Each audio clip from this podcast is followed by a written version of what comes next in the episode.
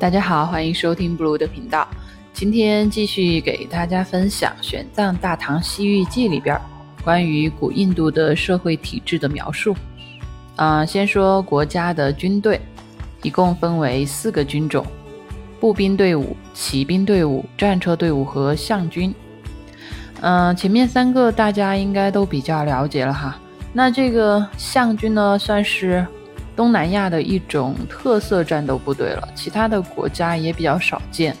它是由一个将领坐在大象的背上，左右各安排两个战士驱赶大象。在战场上，大象身穿铠甲，并且在象牙上安置锋利的倒钩。战斗实力可以想象哈，没有比没有大象的部队应该要高出一大截。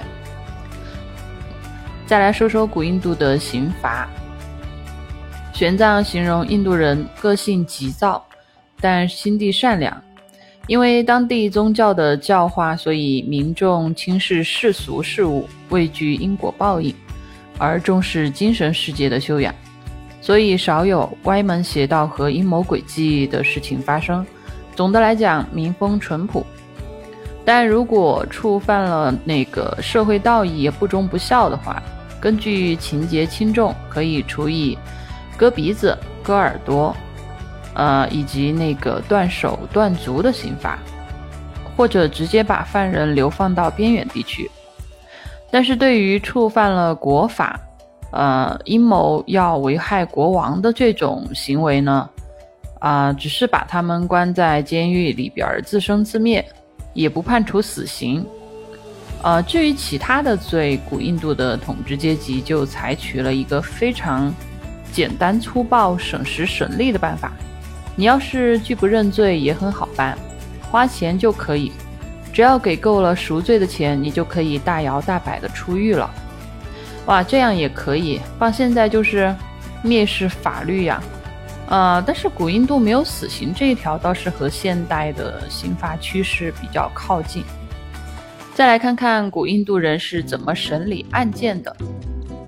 大多数案件还是比较公正，以证据和证言定罪，不采取刑讯逼供的手段。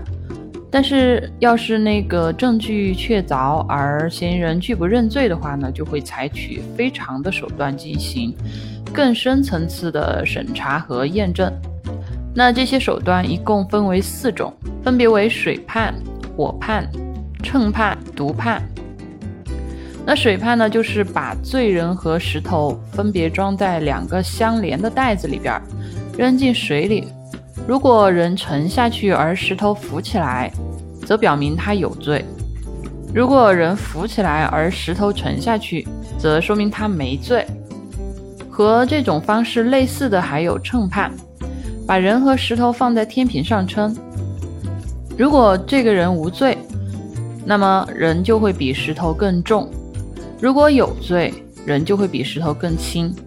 那这种这两种方式就非常搞笑了哈。我觉得，犯罪嫌疑人有没有罪，完全要看他的体重是不是比石头更有优势。嗯，我也只能说，古印度人的脑洞非常的大了。再说火判，把一个大铁块烧红了以后，让嫌疑人赤脚蹲在上边。同时，也让他用手掌去按这个铁块，甚至用舌头去舔这个，去舔这个铁块的表面。如果这个人没有被烧伤的话呢，就证明他没有罪过。如果这个人身体很虚弱，啊，可以换一种方式，让他拿一捧没有开放的花蕾，往那个火焰上撒。如果这个花蕾在火里头开了，就说明这个人没罪。如果花蕾被烧焦了，就说明这个人有罪。嗯，那这种方式不就是明摆着你有罪吗？最后一种毒判，嗯，说是割下一只黑色公羊的右腿，把毒药放在右腿里头，然后把这只腿给嫌疑人吃。如果毒发身亡，就说明此人有罪，毒死活该。如果只是毒性发作，最终人没有死的话呢，就说明这个人没罪。那这个呢，和刚才那个火判有异曲同工之处哈。有罪的几率几乎都在百分之九十九点九九以上，而且还要搭上一只无辜的黑色公羊。那之所以古印度有以上这些残忍又愚昧的判案方式呢，可能也跟当时当地的民风和政治环境有关吧。呃，刑罚越重，越能起到震慑罪犯以及杀鸡儆猴的作用，从而防止种种暴行恶行的发生。再说说古印度的礼仪，我们现在知道的双手合十、低头致敬。就是古印度常见的敬礼方式。如果想要对人致以最崇高的敬意的话呢，可以采取双膝下跪、额头触地的方式，就是有点类似我们那个在庙里边看到那些人去拜佛的那种哈。如果正好离对方很近的话呢，就需要用舌头去舔对方的脚，并用手摸摸对方的脚后跟。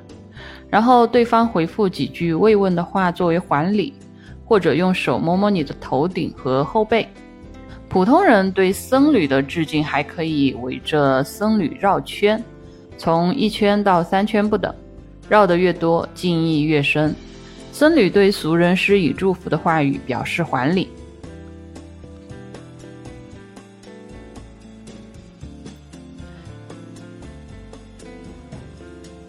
最后，让我们看看当地人对处理病痛和死亡是怎样的一个方式哈。就说，凡是染上疾病的人，一开始不看医生也不吃药，而是先绝食七天。如果病人过了七天还没有好的，再来吃药。呃，我记得现代的这个瑜伽功法里头也说过，这种断食法应该就是从古印度流传下来的。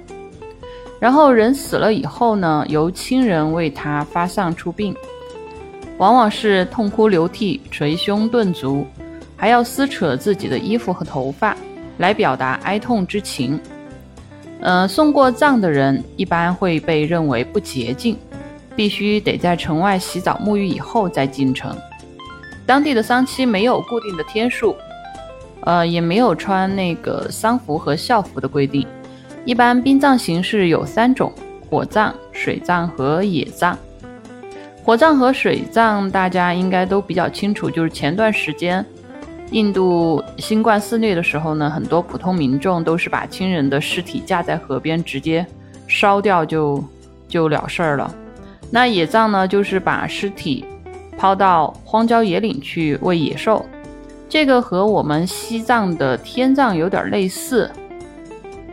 那如果近期家里有人去世的这种家庭呢，在处理好死人的后事以前，不能去别人家吃饭串门儿，这个是一个忌讳吧。另外就是上了年龄的老人，如果染了重病，生命垂危，自己不愿意再忍受病痛折磨的话，可以由亲人把他放在船上，等船漂到恒河核心的时候，老人就投水自杀。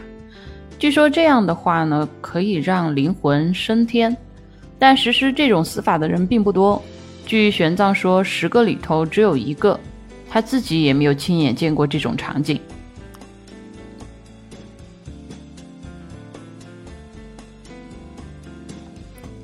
好，今天就为大家分享到这里，欢迎继续关注下一期，拜拜。